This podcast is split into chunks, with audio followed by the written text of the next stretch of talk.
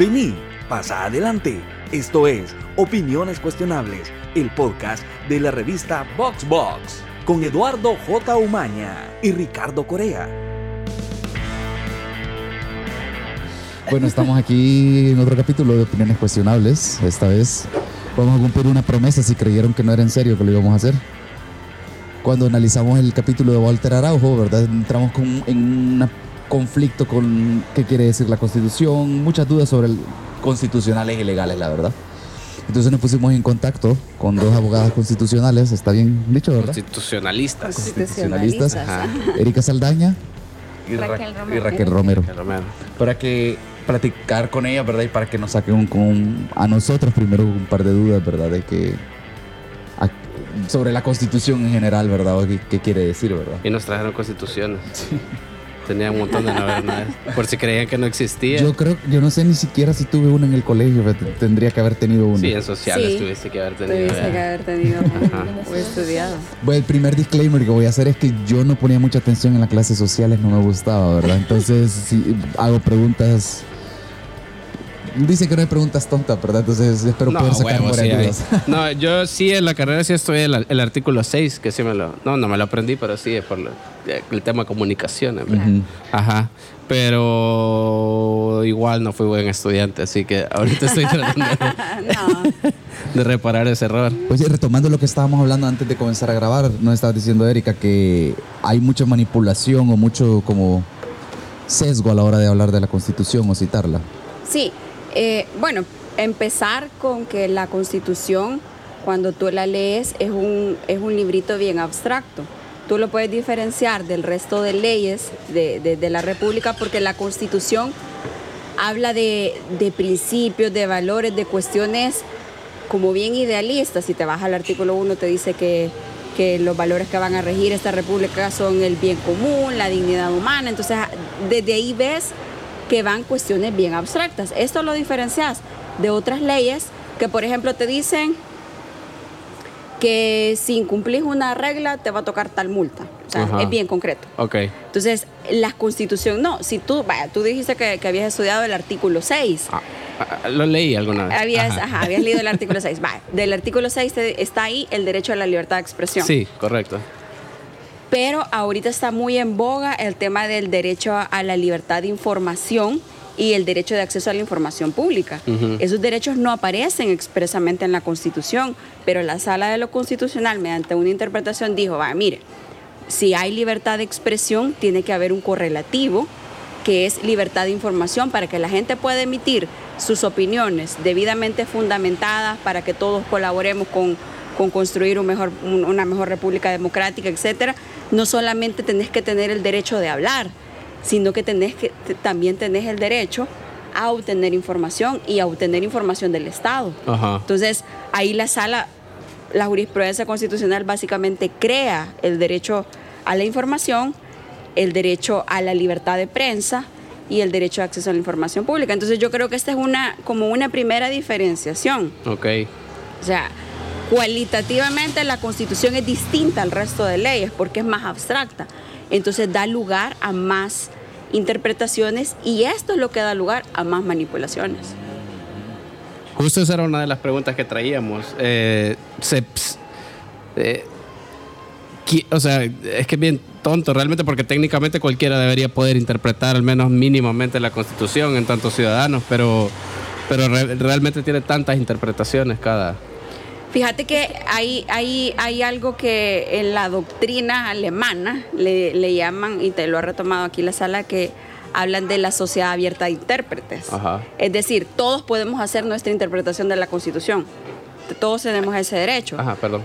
Sin embargo, hay un, un único ente que hace la última interpretación y la que se va a tener por válida para todas las personas y para todos los tribunales de, de la República que es obligatoria, que es la sala de lo constitucional. Entonces, sí es válido esto de que todos podemos hacer nuestra, interpretación de la constitución, pero hay, un, hay una sola que es obligatoria, que es la que diga la sala de lo constitucional. Ah, ellos tienen última palabra. Exactamente, la sala de lo constitucional viene siendo una especie de órgano de cierre en materia constitucional. Entonces, Eh, sin embargo, es, es, una cuestión interesante porque, bueno, ya que lo, ya que lo menciona eh, Erika, es esta doctrina alemana de, de, un filósofo alemán muy conocido, de, de eh, nos ha hecho recapacitar y ver un poco, ¿no? No existe un monopolio en la interpretación.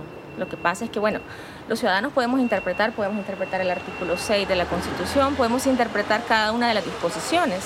La sala por eso ha hecho la distinción entre la disposición, que es el texto, y la norma, que es eh, la disposición interpretada o el resultado, el producto de esa interpretación.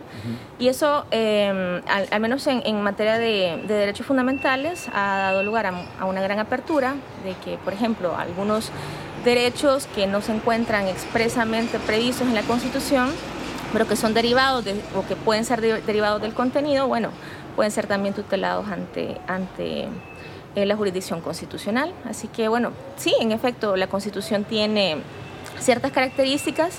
Y otra cuestión que, que es importante, sumando a lo que, a lo que Erika manifestaba, es que eh, la Constitución nada más establece las reglas básicas de convivencia. Uh -huh. Entonces, no es como el resto de leyes que nos dan eh, pautas mucho más claras, reglas específicas, como el Código Penal, por ejemplo, como el Código Procesal Penal, eh, reglas que nos hablan de un supuesto de hecho y una consecuencia Ajá. jurídica. Estamos hablando de un lenguaje distinto. Uh -huh. eh, no nos dice la Ajá. Constitución, por ejemplo, cuando hablamos del derecho al honor, el artículo 2 nos dice que tenemos que toda persona tiene derecho al honor. Ajá.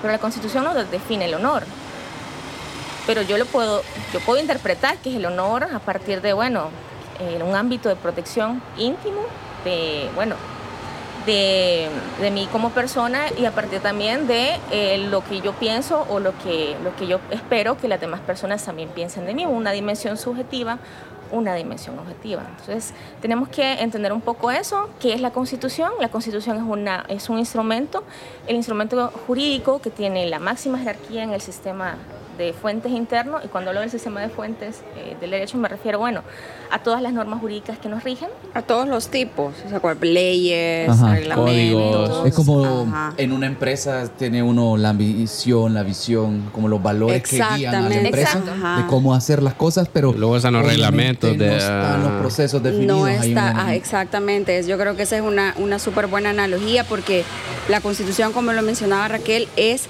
el marco de convivencia. Y aquí nos vamos a las cuestiones más, más, más básicas, ¿verdad? O sea, ¿por qué nace una constitución? Una constitución nace, generalmente nace eh, de quiebres sociales. Sí. De quiebres sociales que en, este, en este caso la constitución del 83 venía de un montón de, de juntas revolucionarias de gobiernos, está, estaba estaba iniciándose, ajá, iniciándose ya, o sea, ya estaba iniciada una guerra civil. Uh -huh. Y las personas decían, bueno, tenemos que tener una, la constitución del 62 no es suficiente, no nos está ayudando, no estamos, no estamos saliendo de los problemas sí. sociales con esta constitución.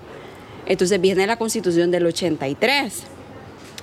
Cuando termina, cuando termina el conflicto armado, una de las condiciones para firmar los acuerdos de paz fueron las reformas constitucionales del 91, uh -huh. que se consideraron necesarias porque la constitución del 83 no preveía, por ejemplo, la separación de la seguridad pública de la Fuerza Armada. Entonces se creó ah, la Policía claro. Nacional ajá, Civil. Ajá, ajá. Se dijo, bueno, miren, hemos tenido tantos problemas con militares todos estos años que lo que necesitamos es que ellos se encarguen de defensa nacional uh -huh. y creemos cuerpos de seguridad eh, civil para, para, para la sociedad. Entonces, vienen de rompimientos sociales donde la gente dice, mire, tenemos que buscar la forma de, de convivir, de crear un marco uh -huh.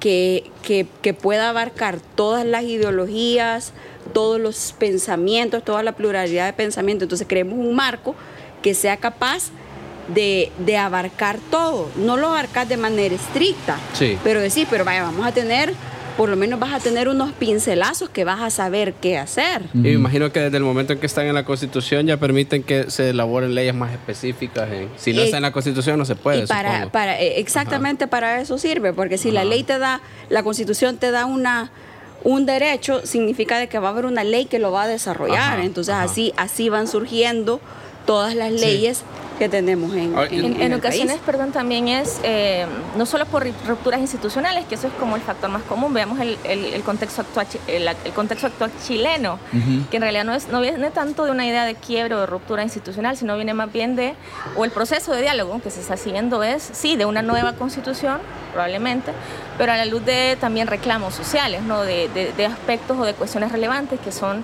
importantes para la sociedad, importantes para colectivos, eh, como el reconocimiento de cierto tipo de derechos, en este caso de derechos sociales. Y bueno, la sociedad llega a un consenso de que necesitamos un cambio. Sí.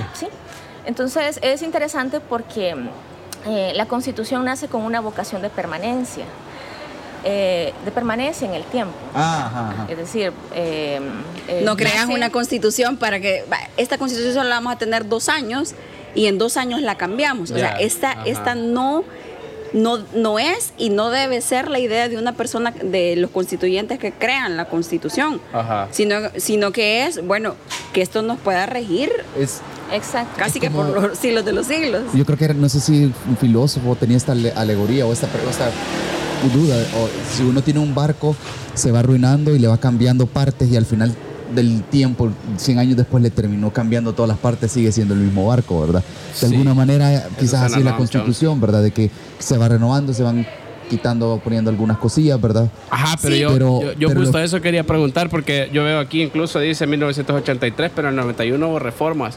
¿Qué se necesita para que consideráramos qué reformas o qué cantidad de reformas? se Aunque yo creo que con lo que están diciendo, quiere decir que no existe una nueva r- constitución. La constitución siempre No, es la, la constitución, constitución, solo que se va adaptando a Pero las ¿por qué hablamos de constitución del 83 y no del 91? Porque solamente fueron reformas, o sea, no se considera que el cuerpo entero ha sido modificado. Hay un sino que son- porcentaje de- Son reformas puntuales. No es que ex- no es que haya un número mágico que puedes hacer X número de reformas o puedes reformar en tanta cantidad la Constitución, sino que eh, las reformas constitucionales van atendiendo a los cambios sociales, a los cambios de la realidad. Entonces de repente puede surgir la necesidad de, de reconocer nuevos derechos, de, de reconocer nuevas situaciones sociales. Eh, Por ejemplo, los cambios en la tecnología, de repente ya, ya va a ser algo que, que unas constituciones en el futuro van a tener que tener Sí, que contemplar. previsto, ¿verdad? Porque ya, ya, ya no es que con, solo con el papel y lápiz, o sea, ahora viene la facilidad de, de- de comunicarte. Entonces, eso, las, la- las, las constituciones, como mencionaba Raquel, tienen una vocación de, de- de- de permanencia, pero eh, tienen la idea de siempre estar ahí. Solo hay, no hay un número específico de reformas, pero sí hay algo que no puedes cambiar, que está en el artículo 248, que es el sistema de gobierno republicano, presidencialista, la alternabilidad en el ejercicio de la presidencia y los límites del territorio. Esos son los pétreos. Esas son Esas las son las normas sé cómo no- se decidieron que, que no se podían cambiar. O, Fíjate que eso lo decide el La- mismo los La que hacen la Constitucional. constitución. Ah. Eso lo decidió Dawison. Sí, es como, es como en Estados Unidos que muchas veces se habla de la segunda enmienda, que es la que permite que- defenderse y todo eso, que es como, ahí está, no, se puede cambiar. Ese es el sentimiento que me da a mí desde alguien que vive lejos. Exacto, ¿verdad? y justamente la Constitución de Estados Unidos creo que es el mejor ejemplo de vocación de permanencia, porque viene de 1787 Tienen, ajá. y únicamente ha surgido, ah, bueno, ha tenido algunas Ha tenido enmiendas, ¿no? 17 Algunas- enmiendas. enmiendas, Ajá. eh, Sí. que ju- No, justamente 10 en temas de reconocimiento de derechos ¿no? y, y otras cuestiones relevantes, pero de eso se trata la Constitución, ¿no? Sí. de definir esas reglas básicas de, de convivencia. Hay algunos casos raros, excepcionales, México es uno. La Constitución de México tiene 100 años y cualquiera, bueno, tiene 102, a- no, 102 años y, y fracción. Ajá. Es de 1917. Pero lo interesante es que ha tenido más de 200 reformas.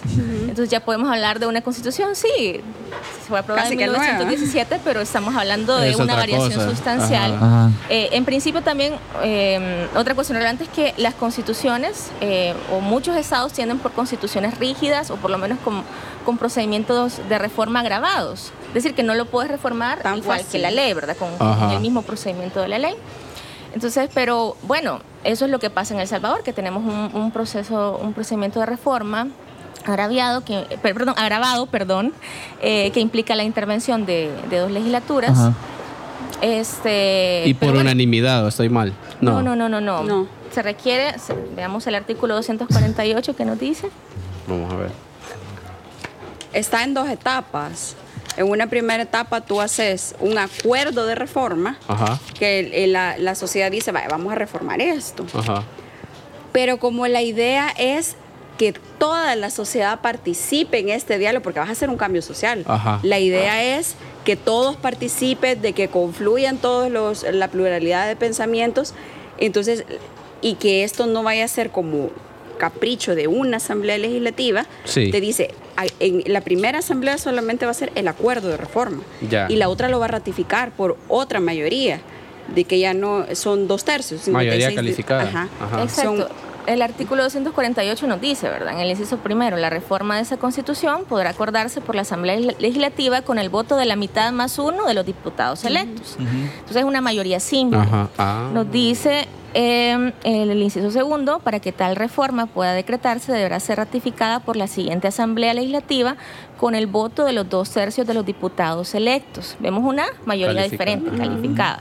Así ratificada, se emitirá el decreto correspondiente, el cual se mandará a publicar en el diario oficial. Ajá. Entonces tiene un... Y eso tiene que pasar, para ponerlo en pocas palabras, dos veces, en dos asambleas distintas. En dos Exacto. asambleas distintas. Correcto. Y Ajá. tiene que ser consecutiva, supongo. Sí, Sí. tiene- esa, es una, esa es una obligación que ha puesto la sala en la jurisprudencia que te, que te dice que tienen que ser consecutivas.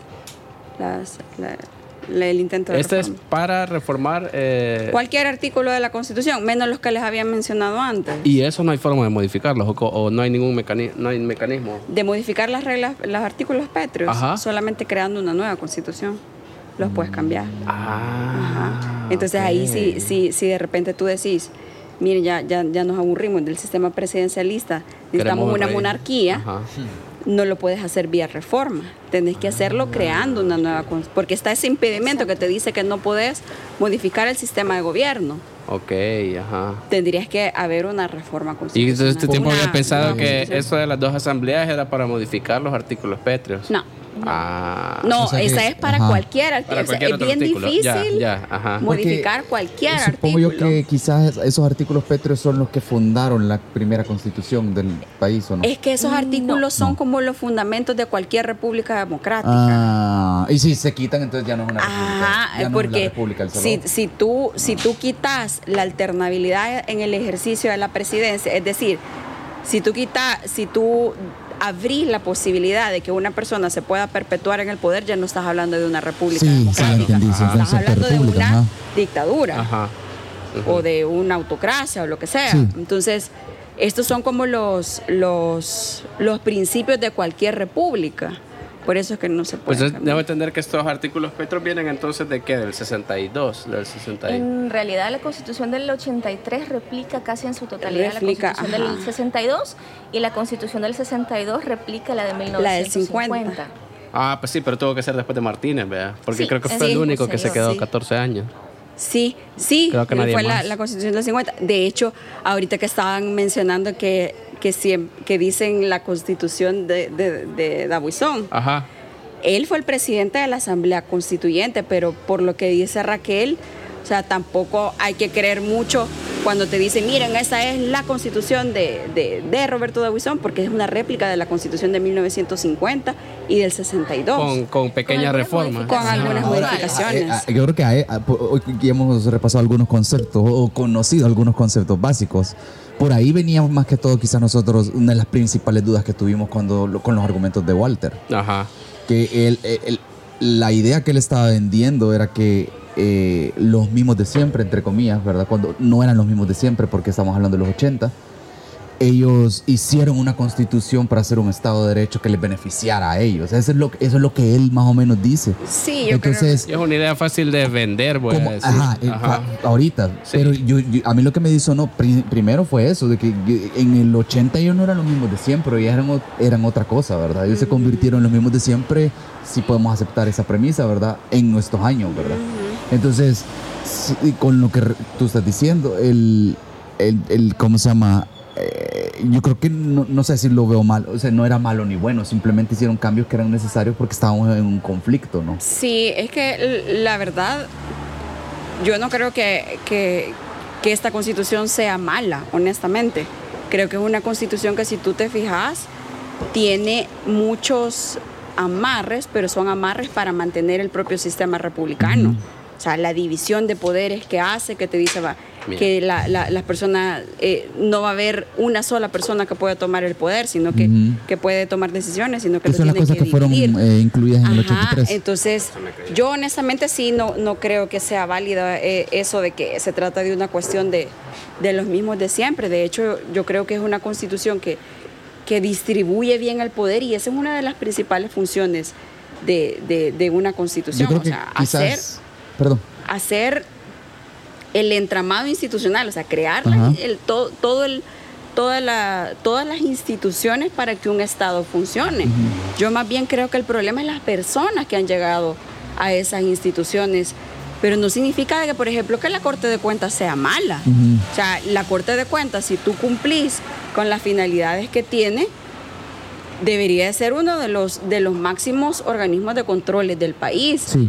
Pero, pero el problema no es la Corte de Cuentas, el problema es las personas que, que, que no han hecho su trabajo durante, ¿qué? 35, 40 Ujú, años. Entonces, yo no creo que necesitemos un nuevo diseño institucional, sino que necesitamos cambiar a las personas que, que, que han arruinado. ¿Quién el- es- que es la parte quizás del argumento de Walter que es la que la gente compra, ¿verdad?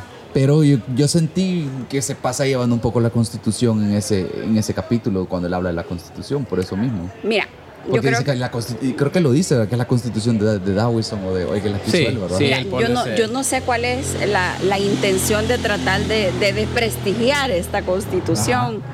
Eh, o sea, tampoco te digo que es una constitución perfecta, ¿verdad? de repente sí, sí pueden haber cuestiones que, que aclarar, que modificar, etcétera, pero, pero de esto a que sea una constitución de los mismos de siempre hay una gran diferencia. Sí, cabal, es que al- por algo así dice él, y es, y es que el punto que él trata de hacer en el video es que él habla del Estado de Derecho y que esta constitución. Primero yo quería hacerles esa pregunta, ¿qué es el Estado de Derecho? Si es algún tema, que algún concepto que existe o, o, o él... O él Yo lo está- había escuchado antes, pero lo no sé qué tan jurídico es. Eh, es un concepto bastante teórico, pero que sí tiene eh, obviamente sus implicaciones jurídicas y particularmente pues la Constitución nos define ciertas reglas esenciales propias de un Estado de Derecho. Eh, la idea de Estado de Derecho surge un poco con el sometimiento de las autoridades a la ley. En un principio se habla, es decir, pasamos de unas, por ejemplo, de monarquía absoluta a una monarquía ya sometida a la ley. ¿ya? Ujú. Entonces eso ha implicado, por ejemplo, que bueno, en los estados donde todavía son estados eh, eh, con un régimen de monarquía, bueno, sí existe la monarquía, pero es una monarquía Sometida a la sometida a la ley. Constitución. Entonces la idea de Estado de Derecho nos habla de eso, ¿no? del sometimiento de las autoridades a la ley. Entonces nace como una idea de Estado legal de derecho, Ujú. pero luego pasamos a una idea distinta, una idea de Estado constitucional de derecho, ¿ya? Incluso se habla de un Estado social de derecho, de un Estado democrático de derecho.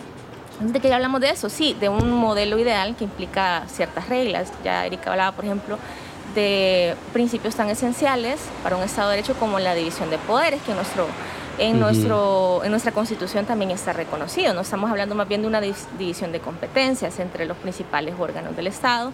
Es decir, no, no existe un único órgano que ejerzan las funciones fundamentales del Estado. Tenemos eh, reglas claras y, y sobre todo controles, contrapesos, Ujú. frenos, un modelo de frenos y contrapesos entre el Ejecutivo, el Legislativo, Judicial. ajá. Tenemos eh, otro tipo de características propias de, de un Estado de Derecho, eh, que incluso, bueno, una, una de esas características es precisamente el control de constitucionalidad, ¿no? La idea de que las autoridades están sometidas no, no a la ley solamente en sentido formal, sino a la propia Constitución y que bueno, sus decisiones tienen límites, tienen límites que la Constitución les impone y que bueno, no pueden ser, eh, no pueden ser desconocidas por las autoridades. Esas son algunas de las características de un. Estado de Derecho. Claro, ya en, en un- en una etapa más avanzada podemos hablar de cuestiones más actuales.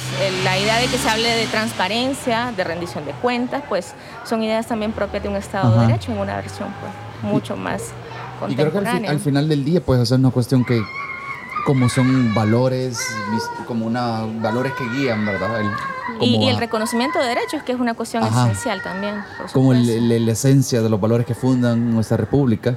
Exacto. No son leyes particulares, ¿verdad? O sea, son una, una cuestión que como una pauta hasta cierto punto. en ese aspecto cabal, como tú decías, no era una cuestión de que la constitución es la que está maleada o, o- o- o ese es el problema, sino que es eh, cómo funcionan las leyes que están debajo de la constitución y cómo funciona la gente que aplica. que aplica las institutos. leyes. A veces, a veces el mayor de los problemas no, no, no son las leyes, como por ejemplo cuando el típico ejemplo que llega a la Asamblea Legislativa, que pasa algo y lo primero que te dicen hay que modificar el Código Penal y hay que aumentar las penas. Va, Por ejemplo, para los delitos de... ama- metieron el delito de amaños. Ah, sí. Le han cambiado las penas al delito de homicidio, secuestro, todo, se los han cambiado mil veces. Eh, el último ejemplo que hicieron una modificación para este tema del, del magistrado Escalante, Ok. que se hizo una reforma, Se, se endurecieron las, las- se hicieron eh, reformas, una reforma específica. Entonces, Se hizo eh, una petición de reforma. no, creo No, que se aprobó, se sí, se aprobó, se aprobó la reforma. Entonces, son cambios, son cambios bien puntuales que a veces, o sea, si las leyes se aplicaran de manera correcta, no fueran necesarios esos cambios.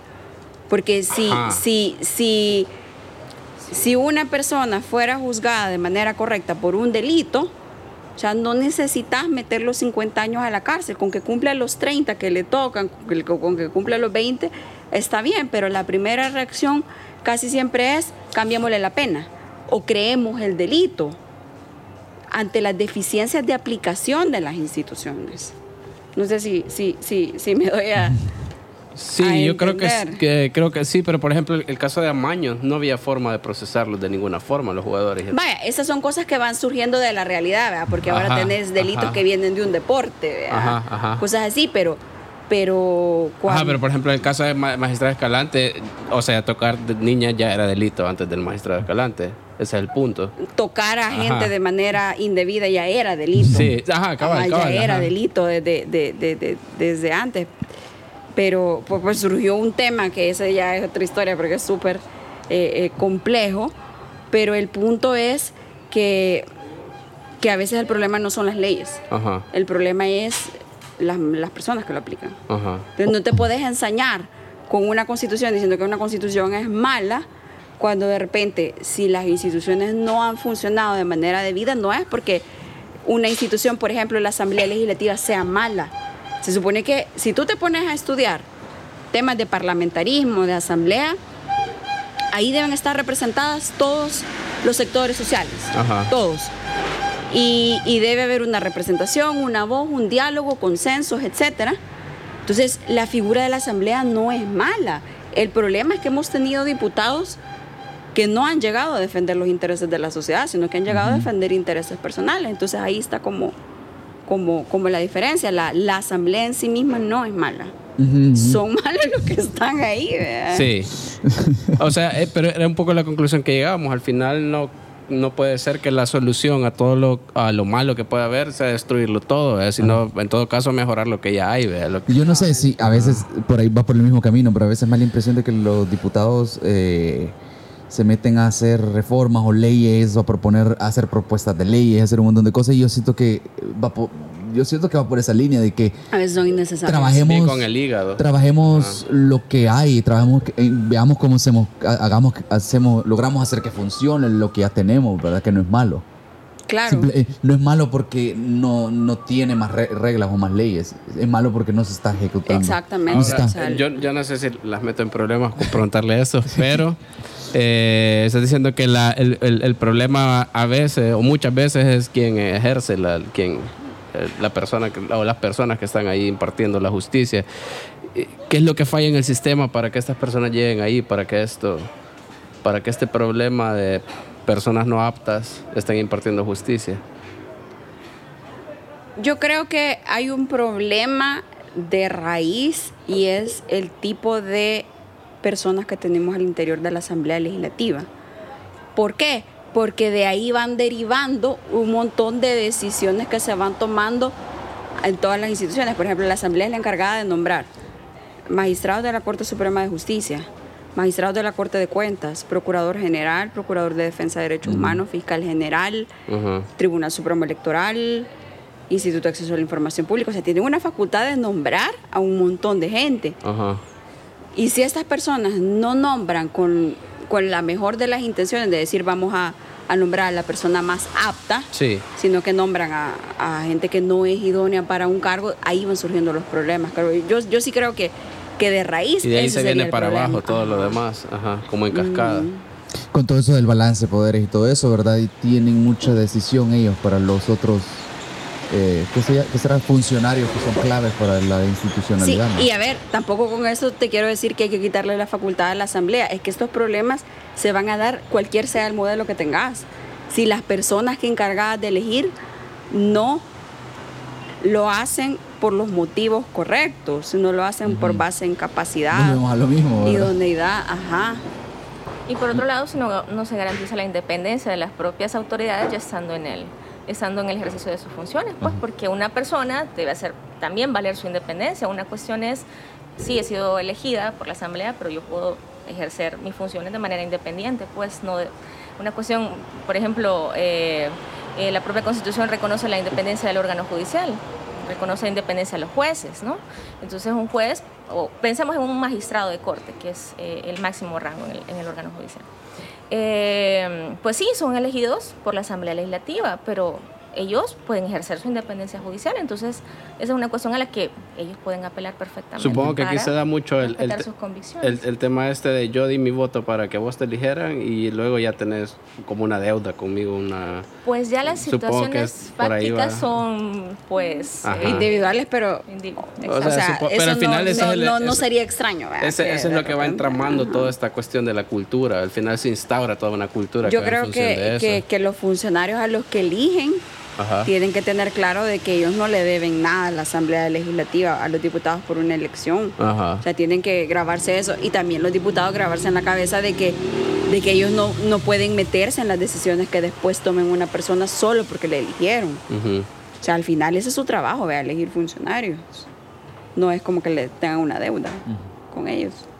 Yo, yo, yo creo que, volviendo al tema de la constitución, yo creo que ya quedó claro, pero eh, digo, al final se ha vendido y muy fácilmente la idea de esta es una constitución que se, se escribió, voy a decir, en, en- en términos populares, al calor de un conflicto armado. Y muchas personas piensan que ya no tiene validez por eso. No sé, o sea, yo sé que ya lo, ya lo dijimos y todo, pero, pero siento que ese es como un argumento que se sigue, que está bien metido en la mente de muchas Pero yo personas. creo que, que es insostenible, o sea, real- en realidad, si te pones a analizar la constitución, o sea, hay un montón de cosas que no han perdido ninguna vigencia, hay cosas Ajá. que la sala la ha ido actualizando, entonces no sé eh, eh, en qué radicaría, o sea, solo por el hecho de que fue una constitución emitida durante un conflicto armado, no tiene, no tiene sentido de que, de que ese sea el motivo por el cual lo vas a cambiar.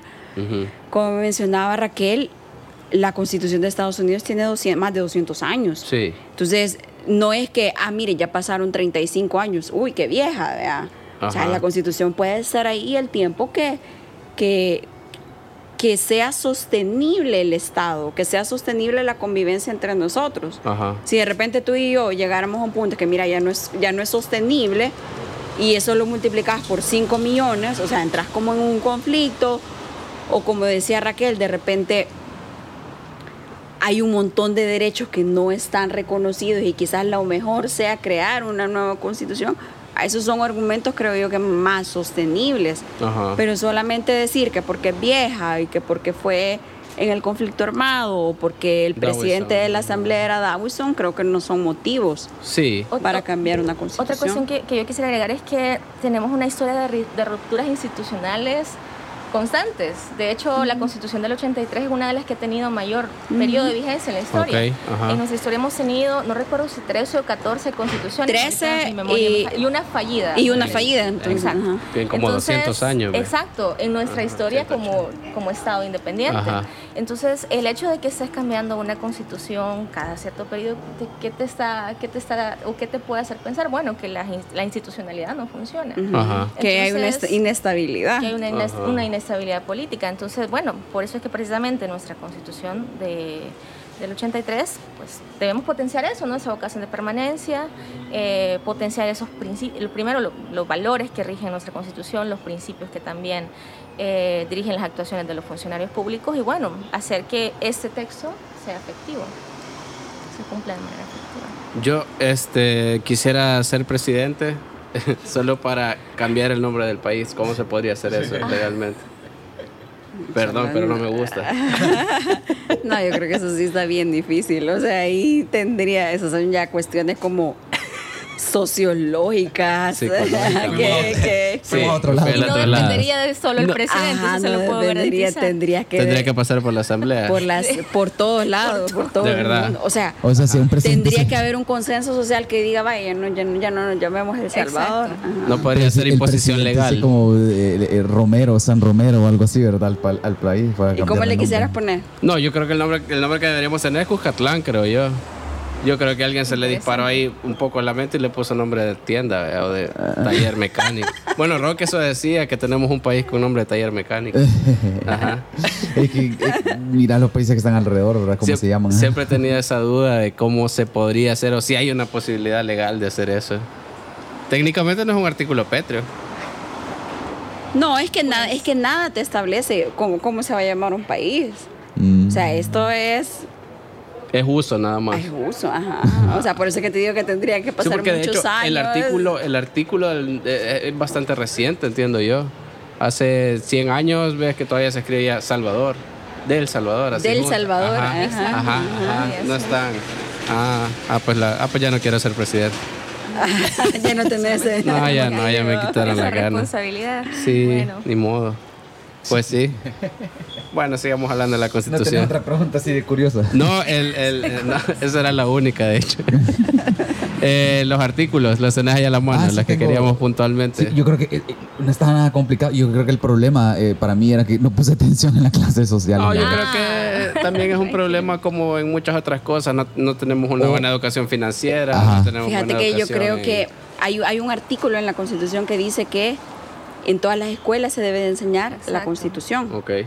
Entonces yo creo que esta es una deuda histórica de nuestro sistema educativo y es que todo el mundo sepa, por ejemplo, cuáles son sus derechos. Va, esa constitución chiquita que ustedes tienen nació como un esfuerzo del doctor Florentín Meléndez, que él tenía un, un proyecto que se llamaba, que se llama, porque todavía está ahí, parece que se va a retomar, de difusión de la Constitución y, su labor era ir, yo creo que logró ir a los 262 municipios a darle charlas a la gente ah, y a decirles ese programa, por cierto, ah, yo iba a todos los municipios del país a, difundir la Constitución. Ah, entonces eh, iba, eh, se, le das una charla sencilla, tú les puedes decir de, de, qué es más o menos que se hablaba, que, se, qué es una constitución, para qué sirve, y se le explicaba como, miren, ustedes tienen estos derechos, y es lo que la gente no sabe. Entonces, este, este, este programa era muy bueno porque pretendía acercar eh, la constitución a la ciudadanía. Y cuando tú, haces, cuando tú haces ese acercamiento,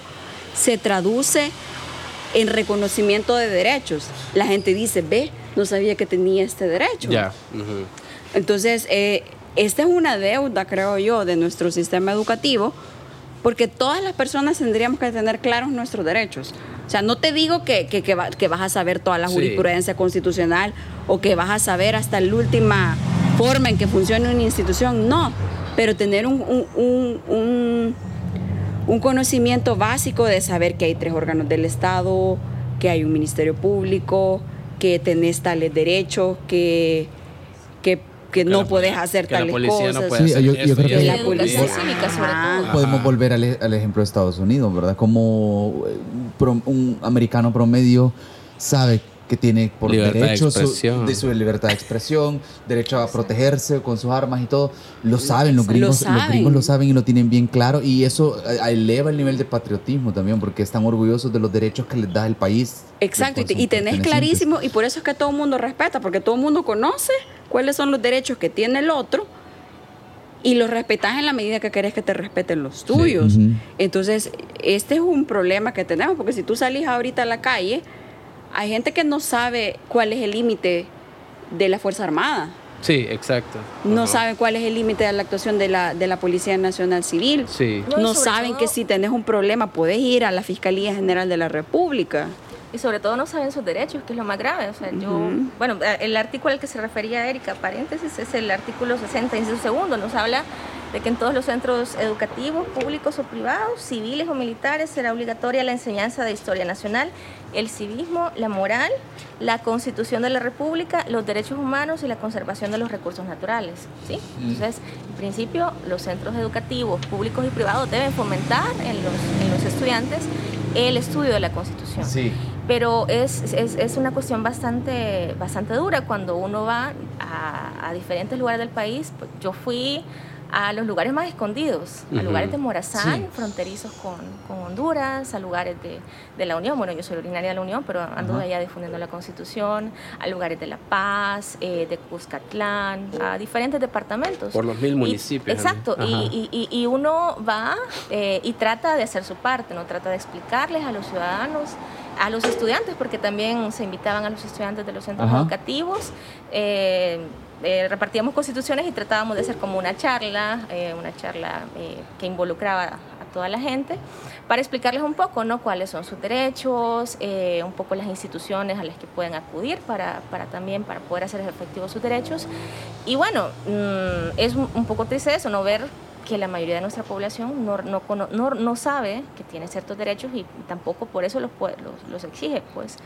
Eh, pero en alguna ocasión sí tuve una sorpresa muy interesante, muy bonita, en, en un centro escolar de uno de los municipios de San Miguel, del norte del departamento de San Miguel.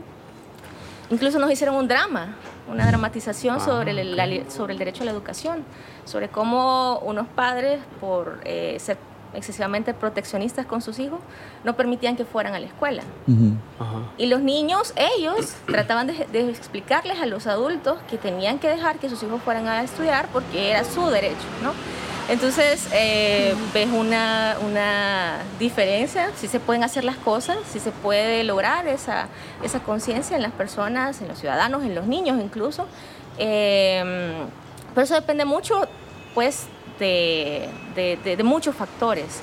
Eh, implica la responsabilidad de autoridades del ámbito de educación, implica... Las eh, alcaldías las podrían hacer un, gran, un gran papel Sí, ahí. cabal. Hay distintas ed- instituciones que se podrían involucrar, incluso organizaciones de la sociedad civil, pues, y, y fomentar esa idea de, de civismo también, de que, de que la persona debe conocer sus derechos, debe conocer sus deberes, porque no solamente tenemos derechos, sino también deberes, pues eso nos ayudaría un poco a transformar Sí. nuestra sociedad. Yo, yo creo que en- siendo bien justos y quizás bien, genero, de- bien generosos con Walter Araujo, yo creo que lo que él estaba tratando de decir era eso, de que de alguna manera esta, eh, los políticos le han fallado al país, asegurándose de que todos estos derechos que tenemos sean realmente respetados, ¿verdad? No sé si me pasé de generoso ahí porque creo que ahorita eso es lo que estoy interpretando. porque- Empezaste a admirar a Walter porque- Araujo. no, es que a, a- a- a mí me dieron mierda un montón por las cosas que dije, pero yo la verdad fui lo más justo que pude. Cuando la, la cagó, se- lo dije, pero cuando dije, bueno, tiene un punto ahí también, ¿verdad? Tratando de ser objetivo, ¿verdad? Sí, pero, yo creo que hay que afinar ese punto porque la constitución no es la que nos ha fallado, Ajá. Sido las personas. Sí, hay que aclarar algo en Sí, este, en este capítulo, ¿verdad? Es, eh, es eso, y, hay- hay- y- yo creo que más allá que, sí, para cuestiones de derechos, de libertades, derechos y, y cosas que nos corresponden como ciudadanos, quizá los políticos nos dejen un montón, pero, ¿cómo se llama? Yo creo que cuestiones como de civismo, de educación, eh, tanto legal como patriótica y todo eso, yo creo que quizás El Salvador en general tiene mucho trabajo que hacer. Claro. Todos Desde las familias. Exacto. Yo creo que por ahí viene el problema, porque falta un montón de educación cívica, patriótica, social. Desde las humanista. familias, desde que, desde que hay, hay personas que nacieron en 1993 y no saben qué pasó un año antes. Sí, sí, Yo creo sí. que ese, ese, Sí. ese no solo es problema de un sistema educativo, ¿verdad? porque hay, hay colegios, hay escuelas que, que, que, que ayudan mucho a que, a que tú conozcas la historia de El Salvador. Pero eso también debe ser una, una labor de la familia. No puedes esperar que el Estado haga todo por ti. Sino que ah, tenés que, o sea, tratar de cambiar tu metro cuadrado, ¿verdad? empezando por tus hijos, por, las, por tus hermanos, por la gente con la que conviví. Yo creo que, aunque hay gente que le parece muy idealista o, o- o eso, es así como se cambian las sociedades de uno en uno. Pues, Sí, yo creo que el, el- el- el- el conocimiento es clave acá, ¿verdad? De alguna manera, es- nosotros hemos buscado un poco de conocimiento hoy, quizás no hay que detenerse aquí, ¿verdad? Claro. Y, y- y eso quizás es el mensaje que podemos dejarle a la gente que, que escuche o vea esto, ¿verdad? De que sí, los, a los políticos nos han fallado un montón, pero eh, también ellos han podido aprovechar porque nosotros no hemos estado informados. Exacto. Porque no ponemos atención, porque no buscamos más allá de la información que nos dan en el colegio. Sí, yo creo escuelas. que yo creo que ahorita con, con tanta facilidad de información que hay, eh, ustedes están haciendo una súper buena labor porque dijeron, vaya, no nos vamos a quedar con lo que nos están diciendo de que la constitución es mala, va, queremos entender qué es la constitución. Ajá. Esta es una labor eh, social que es muy buena, creo yo, y, y así en los diversos temas, cuando de repente no entendemos qué está pasando con el medio ambiente Sí, y se están volando todo el espino, hay problemas con el lado de Coatepeque, entonces hay que buscar de repente gente que, que, que sí está más informada que uno para entender, y así con todos los temas, ¿verdad? ahorita con, con el coronavirus, o sea, yo les puedo dar una charla maravillosa de nada, o sea, porque no sé nada, de no soy... Yo, yo, yo en serio creí que iba a Sí, contestar. yo también. puta. No, yo les, puedo, yo les puedo hablar paja del coronavirus. Sí, como, bueno, pero, yo- pero si tú traes un médico aquí que te diga, "Vaya, mire, estas son las medidas, esto le puede pasar, esto no le puedo pasar, Claro. la gente ya está más tranquila. ¿verdad? Ajá, Como- ajá. Sí, que yo creo que la, la, la clave, no, el problema no es no saber, sino que quedarse sin saber. Bueno, la clave pero está en tomar decisiones informadas. También, también. Ese es el punto. aprovechando que salió el tema del coronavirus, ¿quién tiene la razón, el precio o la asamblea? Sí, ya como para, para ir Aquí. cerrando y no quitarles más tiempo porque... Sí. Me quedé con... Justo estábamos hablando de Ajá. eso antes de venir, Es ¿verdad? una buena pregunta. Si ustedes pueden opinar, se, se dieron cuenta del... De los decretos. Ajá. Ajá, ajá. ¿Quién manda ahí? Em, la ley de protección civil dice que un estado de emergencia lo decreta la Asamblea Legislativa. Ah. Ok. No hay ahí nada más que hacer. no hay nada agregar más que agregar. Porque esa, esa es una ley o un decreto. Sí, va, y ahí lo que acaba de decir Raquel, que, que queda justo al, al punto eh, cuando dijo las personas que toman decisiones tienen que estar su- suficientemente informadas. O sea, a mí esto me parece una novatada grave que un que, que esto le haya pasado a una secretaría jurídica o a un consejo de ministros. O Ok. sea, Eso no tiene, eso no, Sí, digo que yo no lo sepa, pues yo no le estoy aconsejando. Y a ver, o sea, na- na- na- nadie está diciendo de que no, qui- Ajá. no queremos que decreten emergencia. Yo creo que es lo más sensato ahorita. Sí. Que todos nos quedemos en nuestra casa, de Sí. ser posible. Lo que pasa es que hay ¿verdad? que respetar... Pero sí hay que la- hacer las cosas Ajá, bien. eso. Ahora, no, no sé si entra en esto, pero ¿cuál, es la lógica de que sea la asamblea y no, no es el presidente el que tiene el control del Ministerio de Salud y de, de- Sí, de eso cómo está- funcionan las aduanas? porque la lógica era que que tiene como la información, digamos, en la mano. ¿No sería más fácil que él fuera? Digo, independientemente de quiénes estén a cargo, pues no sería, no sé si entra en, si es una pregunta válida. Lo que pasa es que aquí no se trata de que quién, quién es más conveniente que tome una decisión. O sea, de repente podemos decir, miren, lo más conveniente es que Protección Civil tome la, la decisión, que ni siquiera el presidente. O sea, Ajá, una dependencia. Ajá. pero así no es lo que nosotros creamos que es lo más fácil o es lo más conveniente, es como está plasmado en las leyes, o sea, y no cuesta tanto hacer las cosas bien, digo yo. Pero la Asamblea sí tiene, digamos, ese, esos mecanismos entonces para responder rápido ante emergencias, porque el detalle con esto es que tiene que ser rápido en estos casos. Sí, como pero yo, vaya, ahorita ya no estamos en esa época que los, que los diputados iban a venir a caballo de, de Chalatenango. O sea, ahorita si tú convocas a sesión plenaria hoy en la noche, es bien probable que haya que todos los diputados puedan Sí, llegar. Sí, ajá. Entonces, Eso sí, ajá. Ajá, o sea, Sí. na- yo creo que aquí el problema es falta de diálogo. Debería de haber más diálogo entre el Ejecutivo y la Asamblea. Decir como, hey, mira, estamos en emergencia, vea, vamos a hacer la solicitud para que se decrete la emergencia. Que el presidente diga, vamos a hacer la solicitud para que se decrete la emergencia. La Asamblea ponga de su parte y decrete la emergencia rápido. Así, así es como funcionan, deberían funcionar las cosas. Ajá. Sí, porque lo que nos comentaba es que a la par de la emergencia vienen también fondos con esa emergencia, que también era parte de la... Algo así funciona, porque hay fondos para, especiales para, para este tipo de la emergencia. Ajá. Y todo el tema de dinero pasa por la asamblea. Sí, ese, siempre va a ser un, un- un- un- problema, creo yo, porque ya, ya vimos que no se pueden poner de acuerdo Sí. con temas financieros. Y sí tienen que pasar por la asamblea cualquier tema de dinero. Ajá, ajá. Eso también Mm, de está, de eso es por ley también. Por, Sí, ¿verdad? A menos que existiera, creo yo, no sé, si Raquel si me, si me corrige, a menos que existiera un régimen de excepción. Eh, ahora mismo no recuerdo. Lo que Ajá. recuerdo es que cuestiones eh, de empréstito, sobre todo, requieren incluso una mayoría cualificada de la Asamblea Legislativa. O sea, para declarar esta alerta debería. No, o sea, si No, ahora no, no. estamos hablando del uso o, o de, De préstamo, a préstamos préstamo. Ah, internacionales, ya obviamente requiere incluso de una eh, de una aprobación por Mayoría calificada son 56. Eh, 56. hay dos tipos de, de mayoría cualificada, pero tendría que ubicarla. Cualificada es. Sí, Ah, yo siempre le decía mayoría calificada. calificada, perdón, perdón. Ah, ah, ah, ok. Pero ahora mismo no recuerdo la disposición. Voy a hacer como que busco. Sí, cabal. Me parece increíble cómo, cómo manejan la. Constitución. Se les recuerdan de varios artículos, saben dónde buscar. Es que eso haces todos los días. O sea, a mí, si, si a mí me pones a hablar algo de Veamos comunicaciones, no sé nada. Ah, no, ni yo tampoco. Ni cómo encender esto. Eh, artículo 148, pero no recuerdo si... Sí, correcto, habla de dos tercios. Sí, dos tercios. El 148 corresponde a la Asamblea Legislativa facultar al órgano ejecutivo para que contrates eh, empréstitos voluntarios dentro o fuera de la República cuando una grave y urgente necesidad lo demande y para que garantice obligaciones contraídas por entidades estatales o municipales de interés público. Los compromisos contraídos de conformidad con esta disposición deberán ser sometidos al conocimiento del órgano legislativo, Ah, ok. Ajá. el cual no podrá aprobarlos con menos de los dos tercios de los votos de los diputados electos. Esa es la calificada, dos tercios. Exacto, esa es una mayoría calificada. Ah, ok. Correcto. Claro, 56. Que eso es del parte de lo de los 109 millones y todo Ese ahí. no, ese problema va a venir después, porque ahorita están con la primera fase. la ¿verdad? autorización. Con la autorización del préstamo, que son 43 votos.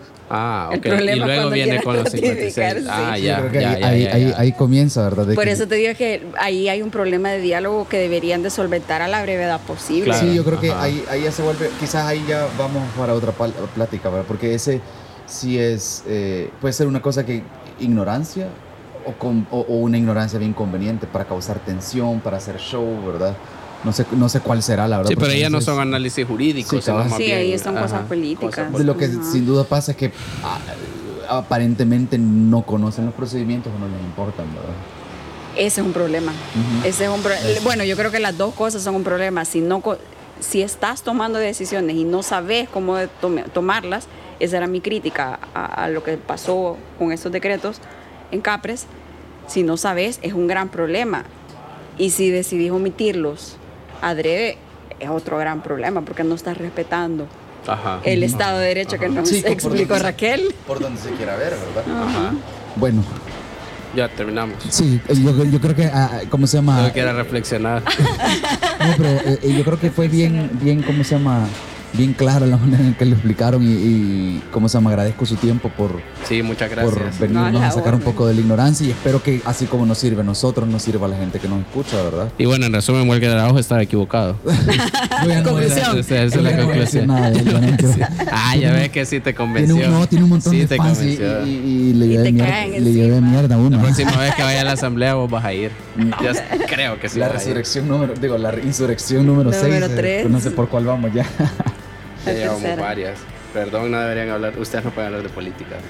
Eh, O sea, sí, pero en mi caso sí ser un veces si no puedes. Bueno, nosotros somos, nosotros somos los de las opiniones. Sí, nosotros somos la voz de Claro. los sin voz. Bueno, pues Gracias. Muchas Gracias. gracias por su tiempo. Gracias. por el espacio también. La orden. Gracias. Ya estuvo. Esto fue Opiniones Cuestionables, el podcast de VoxBox. Hasta la próxima.